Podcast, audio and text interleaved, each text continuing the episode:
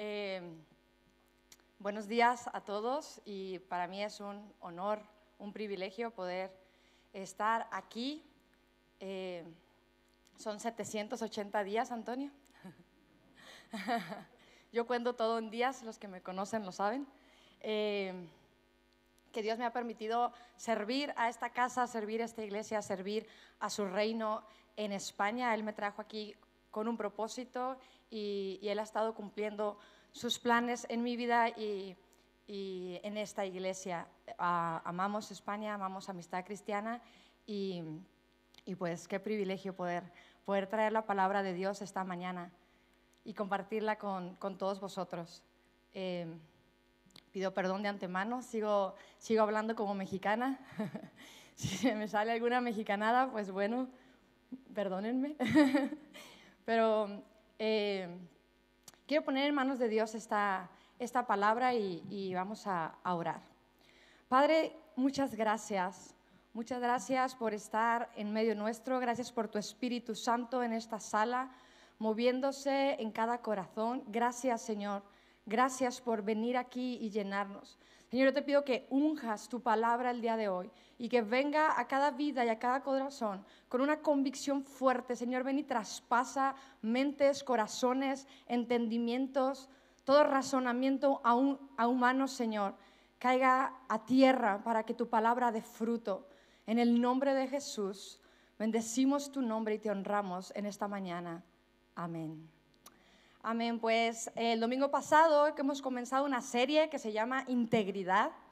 Y bueno, eh, integridad es algo que palpita en mi corazón, amo, me apasiona bastante este tema y gracias por invitarme a ser parte de esta serie. El domingo pasado Rebeca comenzó enseñándonos lo que significaba la integridad y, vimos eh, en la vida de Daniel que tenemos un ejemplo súper claro de integridad eh, viviendo en medio de, de una filosofía humana en Babilonia Daniel nos, nos, enseña bastante acerca de vivir vidas de integridad y, si tú no has visto, no estuviste aquí la reunión pasada, yo te animo a que vayas a casa y, veas la, la, reunión pasada, escuches el mensaje de Rebeca eh, el, el, domingo pasado.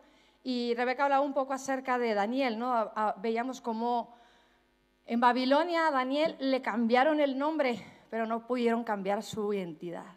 Su identidad estaba puesta en Cristo y no pudieron cambiar eso, porque no se puede corromper a un hombre desde afuera cuando su corazón ya está decidido, cuando su corazón ya está determinado. Y de eso vamos a hablar el día de hoy. Vamos a hablar determinados en nuestro corazón a orar y ayunar. El arma más poderosa que tenemos tú y yo el ayuno y la oración. Y vamos a hablar de, eso y quiero citar algunos ah, pasajes en la vida de Daniel y quiero empezar con Daniel 2, eh, versículos 17 al 19.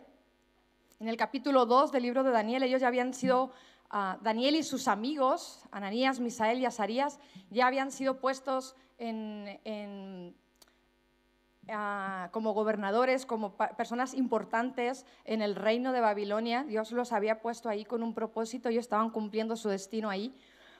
Pero de repente en el capítulo 2 se levanta eh, el rey una, mañana con, un sueño que le perturbaba en su cabeza y quiere que le cuenten el sueño y su interpretación. Él no quería decir el, el sueño, ¿no? Y, los, los, magos, los astrólogos, los adivinos le decían, dinos el sueño y nosotros te decimos la interpretación. A lo mejor ni se acordaba de su sueño, ¿verdad? Que a veces nos pasa, nos levantamos, soñamos algo bien raro, pero no nos acordamos qué.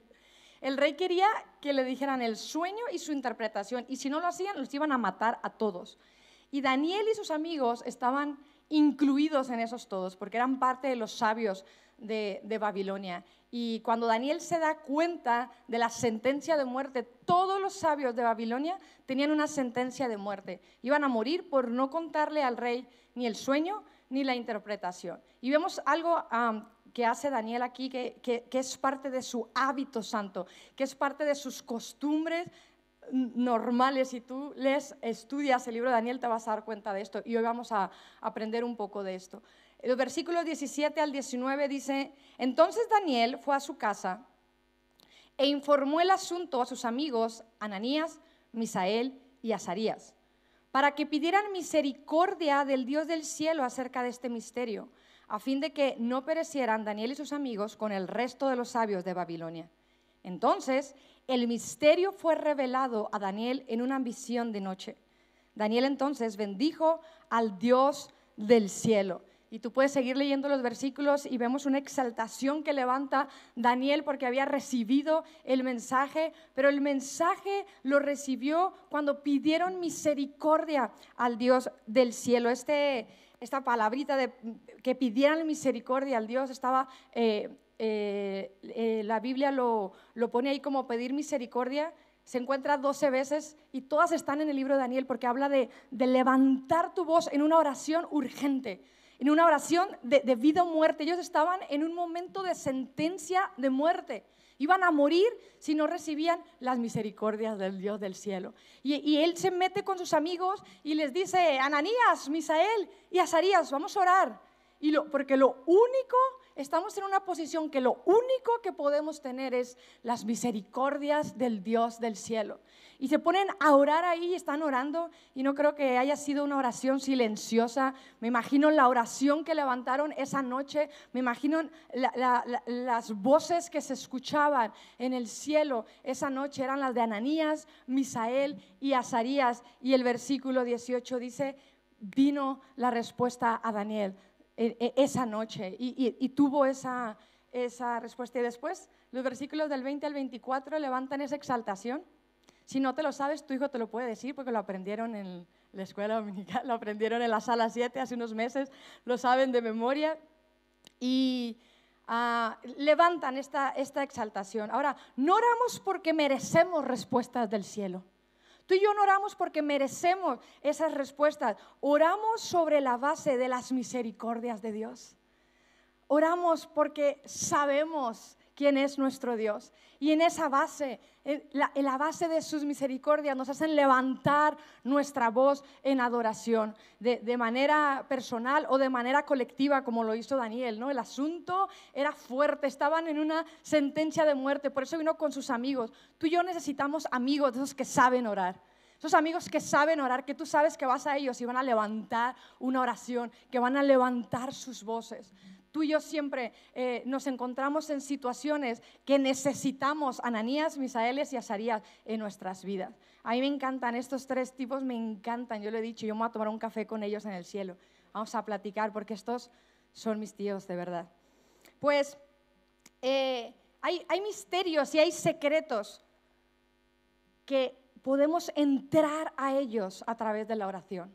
La oración nos deja, la, oración es la llave que abre esos gabinetes en el cielo para enviar esa oración. Y Cristo lo dijo, llamad y se os abrirá. Cristo ah, habló acerca de la oración. Cristo eh, nos enseñó de orar, que sus misericordias vengan.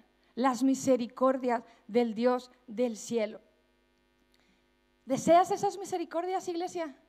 ¿Necesitas esas misericordias en tu vida?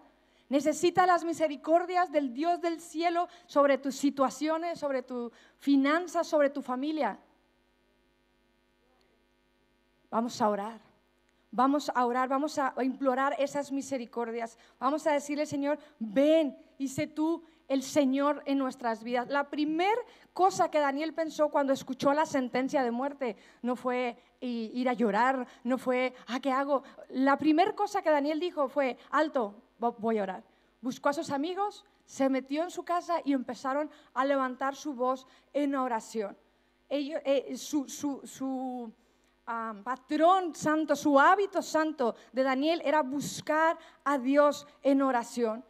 Ahora, Daniel tenía la convicción firme que él sabía que la oración podía desatar esos misterios. Él estaba decidido en su corazón a buscar a Dios. Había decidido de antemano permanecer fiel en Babilonia, en medio de la situación y en medio de la sociedad que él vivía, en medio de la cultura babilónica. Él y sus amigos habían permanecido fieles, decididos delante de Dios. La palabra decidido es estar preparado de antemano. La lealtad de Daniel estaba puesta en Dios. La lealtad de Daniel estaba en su corazón, estaba determinado en su corazón. Rebeca nos enseñó el domingo pasado, Daniel había determinado en su corazón.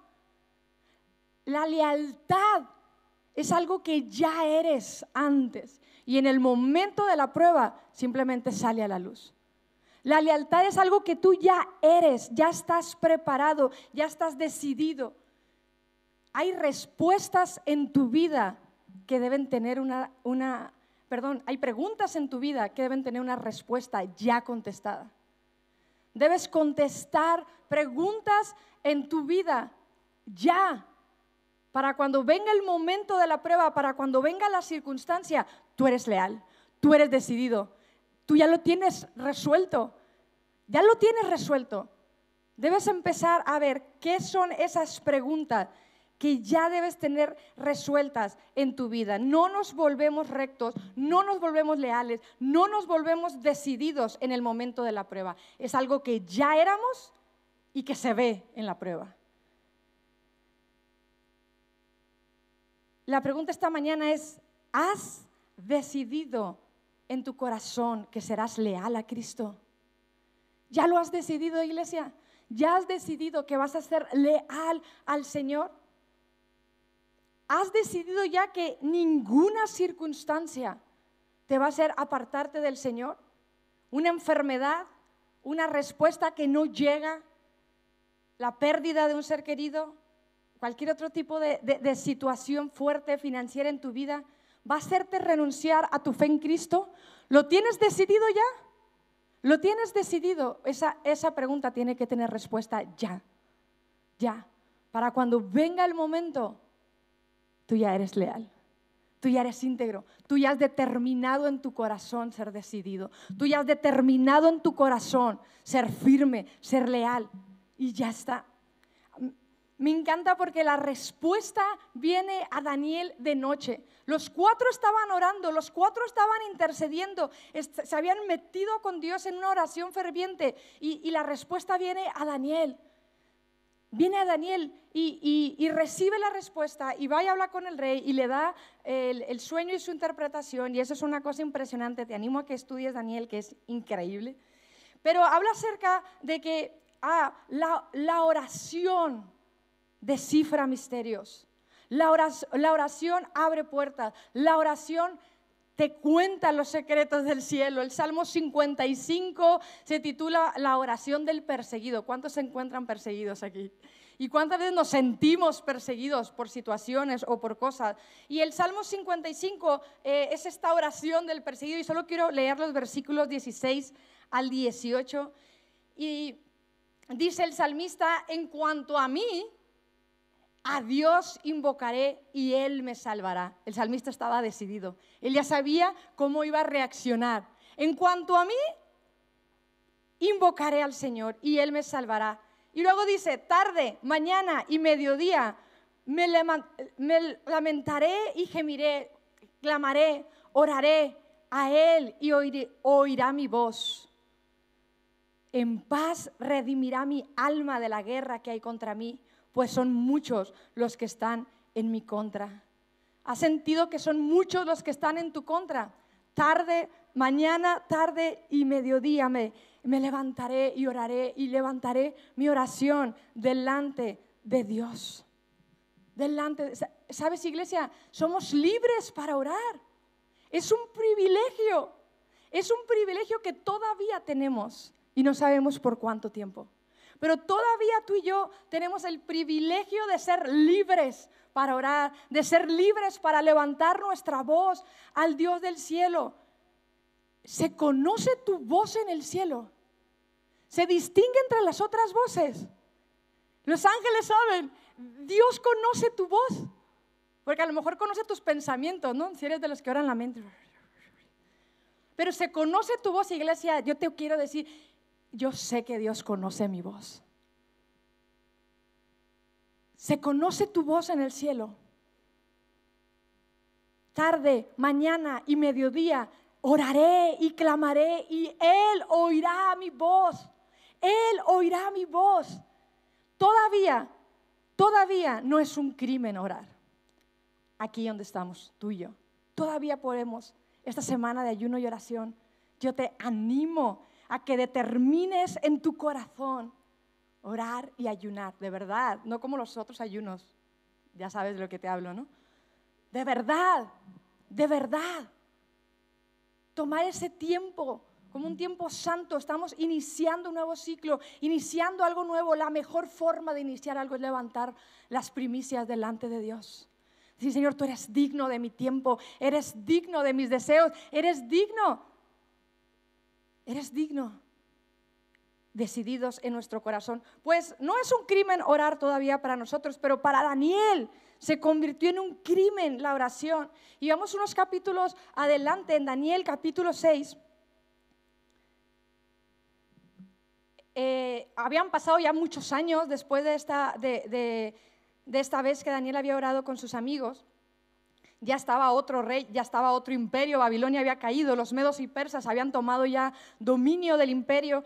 Y vemos a Daniel en el capítulo 6, sigue siendo influyente, sigue estando en una posición importante ahí y arman un plan en su contra.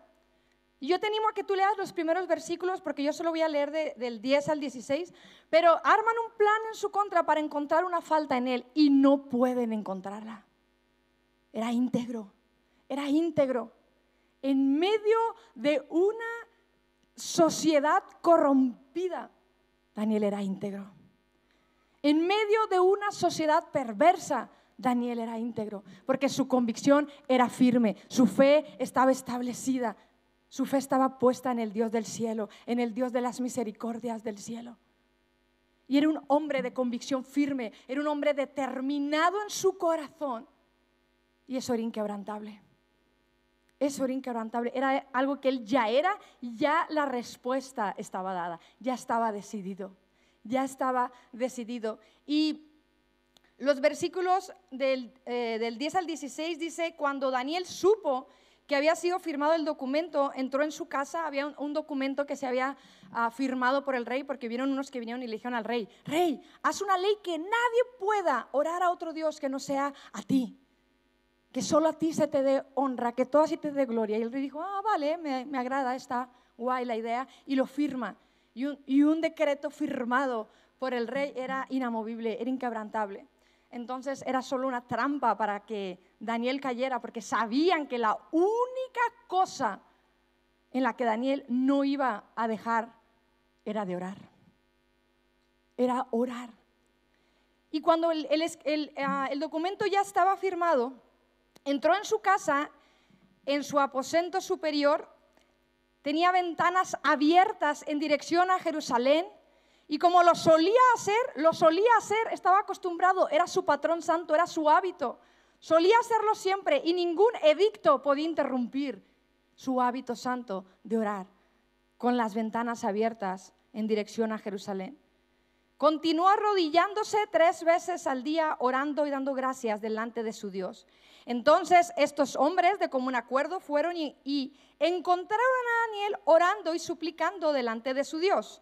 Por lo cual se, eh, se, presentaron delante del rey y le hablaron tocante al mandato real. ¿No firmaste un mandato que cualquier hombre que en el término de 30 días hiciera petición a cualquier dios u hombre fuera de ti, oh rey, fuera echado en el foso de los leones? El rey respondió y dijo, la orden es cierta conforme a la ley de los medos y persas, que no puede ser revocada. Entonces ellos respondieron y dijeron al rey, Daniel, que es uno de los deportados de Judá, no te ha hecho caso, oh rey, ni del mandato que firmaste, sino que tres veces al día hace su oración. Al oír estas palabras, el rey se afligió mucho y se puso Se propuso liberar a Daniel y hasta la puesta del sol estuvo buscando la manera de librarlo. Entonces aquellos hombres vinieron de común acuerdo al rey y le dijeron, reconoce, oh rey, que es ley de los medos y persas, que ningún mandato o edicto que el rey establezca puede ser revocado. El rey entonces dio orden que trajeran a Daniel y lo echaran en el foso de los leones. El rey habló a Daniel y le dijo, tu Dios, a quien sirves con perseverancia, él te librará. Él te librará. Tu Dios a quien sirves con perseverancia, Él te librará. ¿Te imaginas ser hallado culpable por orar? La pregunta es, si hoy en nuestros días la oración fuera un crimen, ¿serías culpable? ¿Serías culpable si la oración fuera un crimen hoy? Porque Daniel fue hallado culpable por su vida de oración. Si yo quiero ser hallada culpable de algún crimen, quiero que me hallen culpable de mi vida de oración.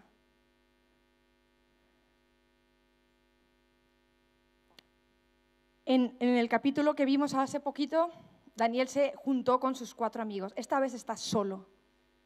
Esta vez está solo y tenía una emergencia. Iglesia, ¿cómo reaccionamos ante un edicto? ¿Cómo reaccionamos? A lo mejor tú y yo no tenemos un edicto firmado por el rey de Media y Persia, pero ¿cómo reaccionamos ante una emergencia? Cuando suena el teléfono y recibimos esa llamada que no deseamos recibir, cuando estamos enfrente del doctor y recibimos el diagnóstico que no estábamos esperando recibir, ¿cómo reaccionamos ante una crisis? ¿Sentimos pánico? Si nuestra reacción es de pánico, pues el pánico nos lleva a no hacer nada o a hacer, hacer lo incorrecto, tomar las decisiones incorrectas. El pánico siempre nos lleva a tomar decisiones incorrectas, al error. Reaccionamos nos quedamos paralizados, no hacemos nada, no sabemos qué hacer, o corremos a orar. Corremos a orar. La oración es nuestra respuesta. La oración hace efecto en el cielo. La oración es hacer lo que es poderoso. Mucho nos han convencido que los que oran es que no están haciendo nada, que la oración es algo pasivo este mundo y Satanás encargado de convencerte que si oras es igual a no hacer nada. Iglesia, orar es igual a hacer lo más poderoso que tienes en la mano por hacer. Así como Daniel, nosotros también podemos practicar este hábito santo hasta que se vuelva nuestra costumbre hasta que la gente pueda decir, la única cosa que tengo para acusarte es tu vida de fe, tu vida de oración, tus convicciones, tu determinación, tu integridad. Eso es de lo único que te puedo culpar porque no hay nada más que decir acerca de ti.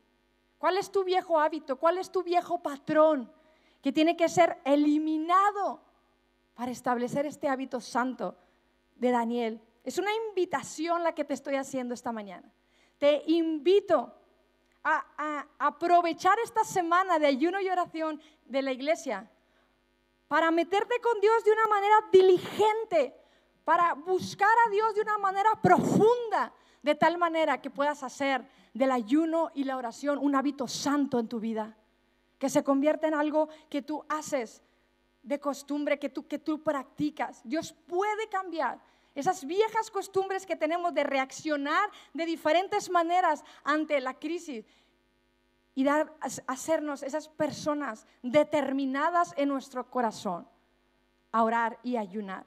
Filipenses 4, el versículo 6 y 7 dice, por nada, por nada, por nada estéis afanosos.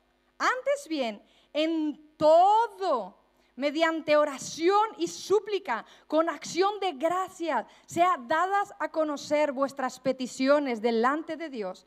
Y la paz de Dios, que sobrepasa todo entendimiento, guardará vuestros corazones y vuestras mentes en Cristo Jesús. ¡Wow! ¿Qué versículo, iglesia? Apúntalo, llévatelo, llévatelo a tu casa. Porque sabes que más que nunca en este tiempo en el que vivimos necesitamos proteger nuestras mentes y nuestros corazones. Necesitamos proteger nuestras mentes y corazones de los ataques que están siendo lanzados a nuestras vidas. ¿Y sabes cómo lo vamos a hacer? Por nada estar afanosos, sino que sean conocidos delante de Dios todas nuestras peticiones. Quiero que sepas, iglesia, que todas las circunstancias son asuntos de Dios. El problema está cuando compartimentamos, ¿no? Esto es espiritual, esto, esto, es, esto es emocional, esto es físico, eh, esto es eh, financiero. Cuando como hacemos, compartimentamos todo. Quiero decirte, iglesia, todo es asunto de Dios. Puedes llevar a Dios todas tus necesidades, todo lo que viene delante de ti. Todo es asunto de Dios. Todo puede ser afectado por la oración. Toda circunstancia en tu vida puede ser afectada, drásticamente afectada por la oración. La oración tiene poder. El, ansia, el afán que invade nuestras vidas consume, consume, es una, se convierte en una energía tan fuerte que consume nuestras vidas. Por eso la palabra de Dios nos invita, no estés afanoso, levanta tu oración delante de Dios, porque tu mente y tu corazón necesitan esa protección, esa guardia, esos guardias que se levantan. Hay otra versión que me encanta que dice, Él hará guardia sobre tu mente, tu corazón, tus sentimientos. yo imagino estos guardianes levantados con, sus, con, con todo su armamento y sus espadas en mi mente, en mis emociones y en mi corazón, para que ningún ataque del enemigo entre en mi mente, entre en mi corazón. Y es cuando tú y yo hacemos un hábito santo en nuestras vidas de presentarnos delante de Él. Sabemos el resto de la historia de Daniel, ¿no? Fue echado en el foso, Dios lo libra. Y si tú tienes un contexto cristiano, un contexto de iglesia, a lo mejor fuiste eh, uno de esos que les enseñaron a Daniel muy bonito ahí, ¿no? Eh, con los leoncitos, en esas imágenes tan bonitas, pero quiero decirte que no fue así. Daniel tenía 80 años cuando fue echado a ese foso de leones. 80 años en un pozo con leones hambrientos. No eran leoncitos amansados de circo sin, colmillos. Eran leones feroces que estaban puestos ahí para ser una forma de, de, muerte para todo aquel que negara a algo, que el rey se enojara y quisiera echarlo ahí. Y el versículo 24 de Daniel 6 Dios deja en claro que estaba hablando de leones feroces. Porque los que, cuando el rey vio que Daniel fue librado, que Dios libró al Dios de Daniel, dijo, nadie va a adorar a otro Dios que no sea el Dios de Daniel. Y manda a echar a los que habían propuesto el edicto. ¿Sabes qué pasó con ellos y con toda su familia y con todo lo que estaba a su alrededor? Dice que antes de que cayeran los leones, los habían atrapado y habían despedazado sus cuerpos. Dios quiso dejar bien en claro que no eran cualquier leones, que no estaban amansados, que, que Dios había estado con Daniel en el pozo, que Dios había estado ahí y que su ángel había cerrado la boca de los leones. ¿Te imaginas estar en situaciones, Daniel? No sé si Daniel pudo ver a los ángeles cerrando la boca de los leones, pero te imaginas, nuestras circunstancias pueden ser una plataforma donde veamos a Dios cerrar bocas de leones. Porque sabes, iglesia, Tú y yo hoy vivimos en una fosa de leones, ¿te has dado cuenta? Vivimos en una fosa de leones. Y en primera de Pedro 8, 9 dice que tenemos que estar despiertos. Tenemos que estar despiertos y tener mucho cuidado. Porque tu enemigo, nuestro adversario, el diablo, anda como un león rugiente buscando a quien devorar. Y si lo dejas entrar, si se lo permites, él no va a venir amablemente, no conoce la gentileza. Satanás viene para robarte, matarte y destruirte, se lo ha propuesto y está determinado a hacerlo. Pero tú y yo estamos determinados a hacer de nuestras vidas un hábito santo del ayuno y la oración, de presentar todo delante de Dios, de que toda situación en nuestras vidas tenga que ver con Cristo, de que todo lo que somos tenga que ver con Él, se ha llevado a Él, sea puesto delante de su presencia. En Efesios 6 nos habla de toda la armadura que tiene el cristiano, toda la armadura que Dios nos ha dado para defendernos.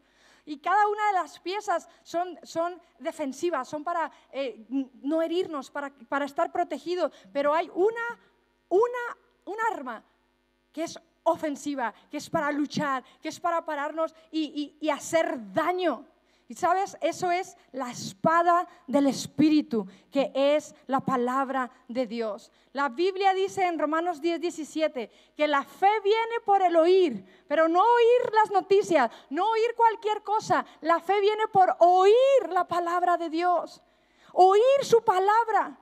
¿Sabes que esta palabra, Hebreos 4:12, me encanta, este es uno de mis versículos favoritos, dice que la palabra de Dios está viva Iglesia, este libro está vivo y es más cortante que una espada de dos filos y penetra, penetra la mente. Dice que penetra hasta las coyunturas, hasta lo más profundo de tu ser, discierne los pensamientos y las intenciones del corazón.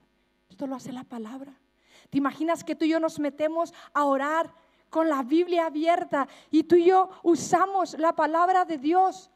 Cuando oramos y oramos la palabra de Dios, ¿sabes lo que estás haciendo? Cuando tú oras la palabra de Dios, fe se activa, porque la fe viene por oír la palabra de Dios. Y te das cuenta que Dios es quien dice que es, que Dios cumple sus promesas, tu vida se llena de fe.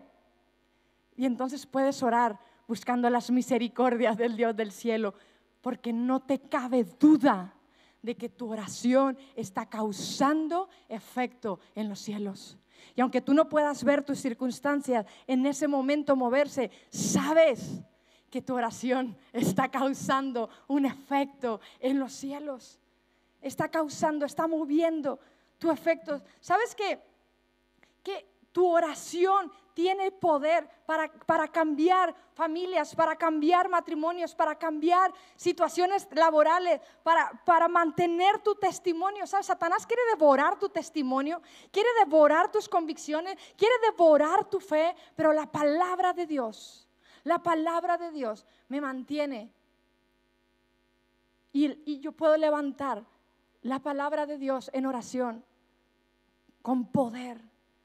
Porque mi invitación y yo quiero que tú salgas de aquí esta mañana con una sola cosa en mente, determinado en tu corazón a orar y ayunar, a convertir de esto un hábito santo, que no importa lo que haya pasado atrás, de hoy en adelante, iglesia, estás invitado a disfrutar de los beneficios, del poder que causa la oración de, lo que se abre cuando tú y yo oramos. Dios quiere desatar su poder en ti. Quiere desatar su poder en esta iglesia. Quiere desatar su poder en España. ¿Y sabes cómo va a suceder? Cuando tú y yo nos reunimos, cuando tú y yo levantamos nuestra voz, cuando tu voz es escuchada en el cielo. La alarma está sonando, iglesia. Estamos viviendo en un tiempo crítico. Estamos viviendo un tiempo difícil, ¿sí o no? Estamos viviendo un tiempo sumamente difícil y no es hora de posponer la alarma. Estamos muy acostumbrados, ¿verdad? A poner, a posponer, posponer, posponer. No es tiempo de posponer, es tiempo de levantarnos. Es tiempo de levantarnos, es tiempo de levantarnos. Quiero que sepas algo. Dios puede hacer en un momento, en un instante, en una oración, Dios puede hacer mucho más de lo que tú puedes hacer en toda tu vida. Y toda tu vida tú puedes estar tratando con esa situación. Toda tu vida tú puedes estar tratando de quitarte ese hábito. Toda tu vida puedes estar tratando de hacer dinero, ser exitoso. Dios puede hacer en un momento lo que tú y yo no vamos a poder hacer en toda nuestra vida. Una oración, un momento, un hábito santo, el poder, el poder de Dios obrando en nuestras vidas.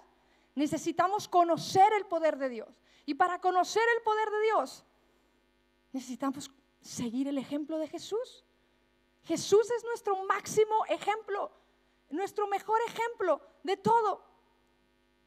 A mí me encanta eh, Lucas 4 cuando empieza el ministerio de Jesús. Me encanta que después de ser bautizado, en, Lucas 4, el versículo 1 ah, y 2, dice que fue llevado por el Espíritu al desierto. Fue llevado por el Espíritu al desierto y tuvo un tiempo con su padre de ayuno y oración. 40 días y 40 noches. ¿Te suena de algo? ¿Te suena de algo esto? Eh, eh, Moisés había ayunado 40 días y 40 noches en el monte cuando estuvo con Dios y Dios le dio eh, los 10 mandamientos. Eran hombres que hacían hábitos santos en su vida. Pues Jesús estaba haciendo esto, estaba orando y ayunando y Satanás vino con la palabra. Con la palabra vino a tentarlo. Yo creo que lo que sí me queda claro es que Satanás conoce esta palabra y la va a usar en tu contra también. Tú y yo tenemos que estar preparados para saber cómo responder. Es una lucha cuerpo a cuerpo con la palabra de Dios. Pues Jesús le responde las tres veces con la palabra de Dios y es librado y dice que ángeles vinieron y le ministraron y él sale de este ayuno. Y me encanta el versículo 14 de Lucas 4, porque fue llevado al desierto en el Espíritu. El Espíritu lo motivó a ir al desierto y tener estos 40 días y estas 40 noches con su Padre en ayuno y oración, recibiendo instrucción, recibiendo estrategia. Espero que tú y yo seamos llevados hoy en el Espíritu a este ayuno de iglesia de una semana, siete días siete días a buscarlo, a ayunar, a buscar su rostro. Pero el versículo 14 es nuestra meta, iglesia. En el versículo 14, después de haber pasado por esas tentaciones, dice que Jesús regresó a Galilea en el poder del Espíritu Santo, en el poder del Espíritu Santo. Y las nuevas acerca de él se divulgaron por toda la comarca. Que tú y yo salgamos una semana después, vengamos aquí a reunirnos en el poder del Espíritu Santo. Vamos a entrar a este ayuno movidos por el Espíritu, pero vamos a salir de él en el poder. Yo no sé tú, pero a mí me, a mí me gusta el poder. Yo quiero poder. Y, el poder que yo quiero, que anhelo, que deseo, que arde, mi vida arde por un poder y, y una pasión porque su Espíritu Santo se mueva en nuestras vidas, en nuestras familias, en nuestras escuelas, en nuestros trabajos, con los niños. La sala 7 está incendiada porque tenemos una meta, que estos niños conozcan a Cristo con una convicción que desde hoy determinen en su corazón, que no van a seguir a los dioses que sirvieron sus padres, sus antepasados, en su corazón determine servir al único Dios verdadero. Y hace dos domingos comenzamos en la sala 7 una serie que se llama El poder de la oración. Así que si se te hace difícil hacer este hábito santo, júntate con tus hijos a que te enseñen. Porque están aprendiendo a orar, están aprendiendo que Dios cumple promesas, que Dios dice y que Dios hace, que Dios contesta, que cuando tú oras el cielo se mueve, el cielo se mueve en el poder. Esa es nuestra meta, seguir a Jesús.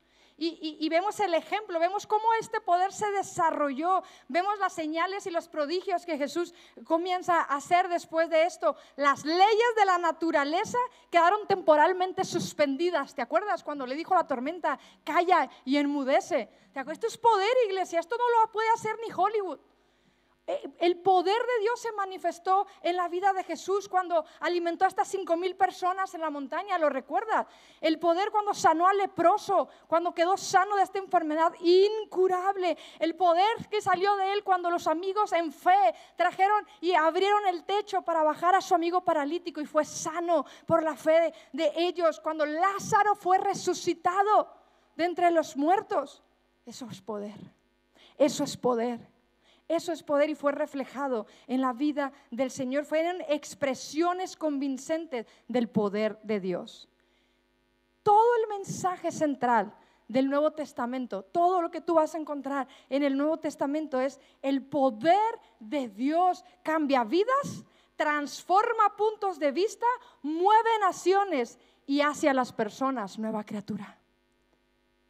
Y ese poder es el que tú y yo necesitamos hoy como nunca antes.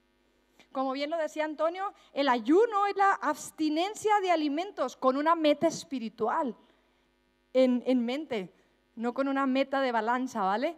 Es la abstinencia de comida con una meta espiritual en mente. Es buscar al Dios del cielo para hacer algo poderoso, sobrenatural en y a través de mi vida. Que mi vida esté preparada para cuando Dios busque en quién, en quién, en quién voy a confiar, en quién voy a desatar esto, en quién, en quién. Eh, mira, ese, ese que está orando, ese que me está buscando, ese que ha determinado en su corazón hacer un hábito santo del ayuno y la oración, ese que ha determinado en su corazón ser una persona íntegra, en ese, en ese. Entendiendo los tiempos que estamos viviendo nos van a ayudar también a meternos en este ayuno. Entender los tiempos que estamos viviendo, que son sumamente peligrosos. El último capítulo que voy a citar de Daniel es el capítulo número 9 y vemos una de las oraciones más poderosas en el Antiguo Testamento, están registradas en el libro de Daniel.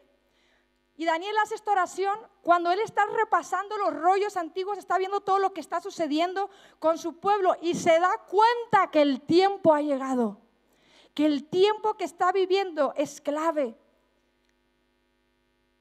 eh, en el versículo 2 dice, en el, primer, en el primer año del reinado de Asuero, yo Daniel pude entender en los libros el número de los años en que por palabra del Señor fue revelada la profecía de Jeremías, que debían cumplirse las desolaciones de Jerusalén 70 años. Y luego dice el versículo 3, volví mi rostro a Dios, el Señor, para buscarle en oración y súplicas, en ayuno, silicio y cenizas. Cuando Daniel entendió los tiempos que estaba viviendo y que era el tiempo del cumplimiento de las palabras que Dios había dado, su primer reacción, ya lo sabemos, conocemos su vida, conocemos sus hábitos, orar y ayunar. Su primera reacción fue meterse, dice, en este tiempo de ayuno y oración y buscar la dirección del Dios del cielo, buscar qué es lo que Dios tenía y está registrado te dejo de tarea leer el resto de los versículos. Está registrada una de las oraciones más poderosas en el Antiguo Testamento, el resto de los versículos. Tanto así que dice que inmediatamente Daniel todavía estaba orando cuando la respuesta vino. Cuando Dios envió a su ángel para traer la respuesta a la vida de Daniel. Y luego vemos una serie de visiones y mensajes que él tiene. Cuando observamos los tiempos en los que estamos viviendo, iglesia, no solamente queremos guardar nuestro corazón para que no se enfríe, no queremos ser pasivos y solamente decir, ah, sí, voy a ir los domingos a la iglesia, voy a sacar mi, mi registro con tiempo para poder asistir. No solamente queremos eso, no solamente queremos ser pasivos y cuidarnos, que no nos haga daño el enemigo, mantener nuestra fe. Lo que nosotros tenemos que buscar cuando vemos los tiempos que estamos viviendo es ser una influencia activa a favor de Jesucristo en esta tierra, en este tiempo. No solo quiero cuidarme a mí mismo, quiero un corazón que arda en pasión por Cristo. ¿No quieres tú lo mismo? Un corazón que arda en pasión por Cristo para establecer su reino. Que tú y yo podemos orar, de verdad podamos orar. Venga tu reino a esta tierra como es en el cielo. Pero iglesia, para que el reino de Dios venga a esta tierra se tiene que ir nuestro reino. Se tiene que ir nuestro reinado, nuestras ganas de gobernarnos, nuestras ganas de salirnos con la nuestra, nuestras ganas de hacer lo que queremos fuera. Y que el reino de Dios venga y se establezca en nuestras vidas con poder, pasión por establecer su reino, un corazón determinado a orar y ayunar. Mientras oramos, mientras oramos, la oración va a venir del cielo. Isaías 65, 24 dice, y sucederá que antes que ellos clamen, yo responderé. Aún y estarán hablando y yo habré oído. ¿Sabes por qué? Porque aun cuando no veas las respuestas en la tierra, las cosas suceden en el cielo. ¿Quieres saber en dónde están tus oraciones? ¿Dónde están todas esas oraciones que has hecho? A lo mejor te lo preguntas. ¿Qué pasa con todas esas oraciones que he orado, he orado, he orado, he pedido, he pedido sanidad, he buscado sanidad, he buscado esto, he orado y no encuentro, eh, no, no viene la respuesta? ¿Quieres saber dónde están las oraciones que has orado? Apocalipsis 5, 8, el capítulo 4 y 5 de Apocalipsis hablan de la adoración celestial y en el versículo 8 dice, y cuando hubo tomado el libro, los cuatro seres vivientes y los 24 ancianos se postraron delante del Cordero. Todos tenían arpas y copas de oro llenas de incienso, que son las oraciones de los santos. Tus oraciones se están oliendo en el cielo. Tus oraciones no solamente se están escuchando, tus oraciones se están oliendo en el cielo. ¿A qué huelen tus oraciones? ¿A qué huelen? ¿Huelen a queja, a ansiedad, a depresión, a falta de fe? ¿O huelen a que nada te tiene afanoso porque has puesto toda tu ansiedad sobre Él? Tus oraciones huelen a acción de gracias porque sabes que Él va a cumplir sus promesas en tu vida. La oración, la oración abre puertas. En el versículo 18 del capítulo 9 de Daniel, cuando él ora esta oración, dice, pues no es por nuestros propios méritos que presentamos nuestras súplicas delante de ti, sino por tu compasión. Otra versión dice, por tus muchas misericordias, por tus muchas misericordias. No seas olvidadizo. No, seas, no te olvides de las misericordias de Dios. No te olvides hasta dónde Dios te ha traído. No te olvides de lo que Dios ha hecho en el pasado. Voltea solamente a ver cada promesa que Dios ha cumplido para que sepas que Él sigue siendo fiel. Él sigue siendo leal. Él sana aún hoy. Él sana aún hoy. Él rescata aún hoy. Él libera aún hoy, iglesia. Él sigue siendo leal. Jesús lo dijo, Jesús lo, dio por sentado. Y tú cuando ayunes, tú cuando ayunes, unge tu cabeza y lava tu rostro. No estés triste para no hacerlo evidente a los hombres, pero tu Padre que ve en lo secreto te recompensará. Jesús sabía que estaba hablando con sus seguidores y sabía que ellos por lo menos ayunaban una vez al año, el día de la expiación.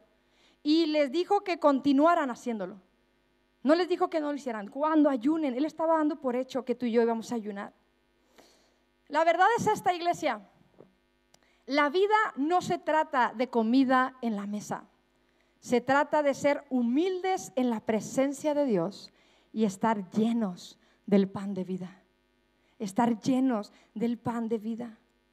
Muchos de nosotros necesitamos con urgencia descuidar la comida o descuidar deseos en nuestras vidas que amamos para pasar tiempo en la presencia de Dios, para, para pasar tiempo en su palabra y para dejar que su poder nos renueve, nos refresque, para que la iglesia de Dios pueda vivir, vuelva a la vida, reviva con poder y haga lo que está llamada a ser en esta tierra.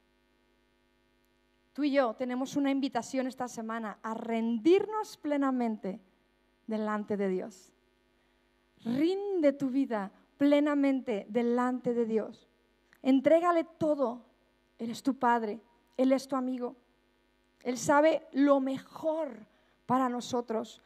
Por eso quiere que le entregues tu mente, toda, toda la manera en la que piensas, tu voluntad, lo que estás tan convencido que eso tiene que ser tus emociones, toda la suma de todo tu cuerpo, tus habilidades, tu talento, tus actitudes, tus motivos, tus carreras, ese negocio de tu vida que demasiadas veces, con mucha frecuencia, se convierte en tu propia vida. Ríndele todo a Él. Cuando rendimos a Él, le transferimos todo, toda nuestra propiedad al único dueño, Jesucristo para que su reino venga, nuestro reino debe irse. Yo quiero decirte algo, iglesia.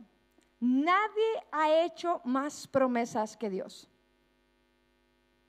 Y nadie ha cumplido más promesas que Dios. Y nadie ha sido más fiel que Dios en mi vida. ¿Es así en la tuya? Nadie Nadie ha cumplido más promesas, nadie ha sido más leal. Por eso él, merece, Él merece mi lealtad, Él merece mi determinación, Él es digno.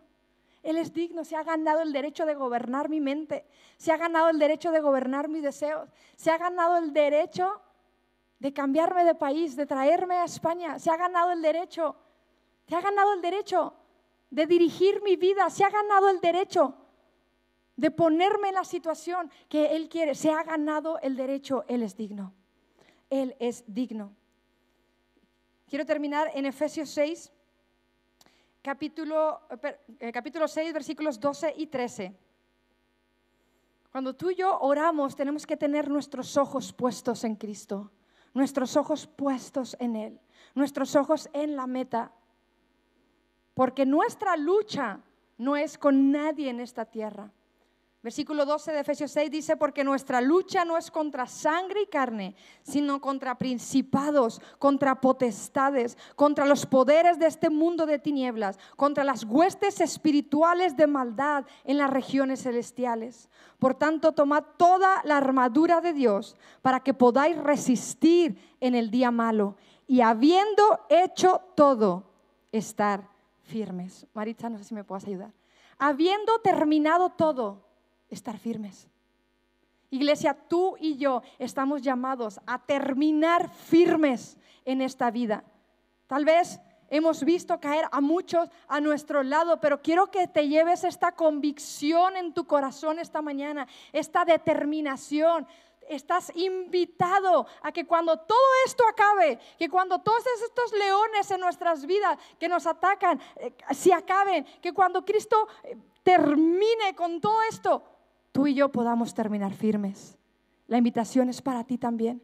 Todos los que me están escuchando, la invitación es que habiendo acabado todo, estar firmes, estar firmes mantener tu vida de integridad, mantener tu vida de fe, mantener tus convicciones intachables, como la vida de Daniel. Hacer de tus costumbres hábitos santos hábitos santos, que la oración y el ayuno no sean solo una vez al año o dos, sean tus hábitos santos, sean tu primera opción. En medio de tu circunstancia, en medio de tu aflicción, en medio del, del tiempo en que estamos viviendo, tú puedas decir, Señor, no por mis justicias, no por quién soy yo lo que he hecho, por tus muchas misericordias, por tus muchas misericordias, por todo lo que has hecho en el pasado. Recuérdalo. ¿Quieres recordar las promesas de Dios? ¿Quieres recordar? Lee la Biblia. Lee la Biblia, métete con Dios. Estás invitado esta semana a profundizar en su palabra. Que tu fe aumente que tu fe aumente cada devocional que hemos preparado para ti, que tu fe aumente, que tu fe crezca, que te fortalezcas en el Señor y en el poder de su fuerza. Te sientes débil. La Biblia dice que diga el débil, fuerte soy. Porque es con su poder, con su poder. Cuando tú y yo oramos y ayunamos, puede que no cambien nuestras circunstancias, pero va a cambiar nuestro corazón para ver todo con los ojos de Dios, con la perspectiva del cielo. Este mundo roto, perdido, moribundo, necesita una iglesia viva, necesita una iglesia basada en la Biblia, en la palabra, empoderada, empoderada por Dios e impulsada por la gran comisión. Así que yo te invito a que te pongas de pie esta mañana.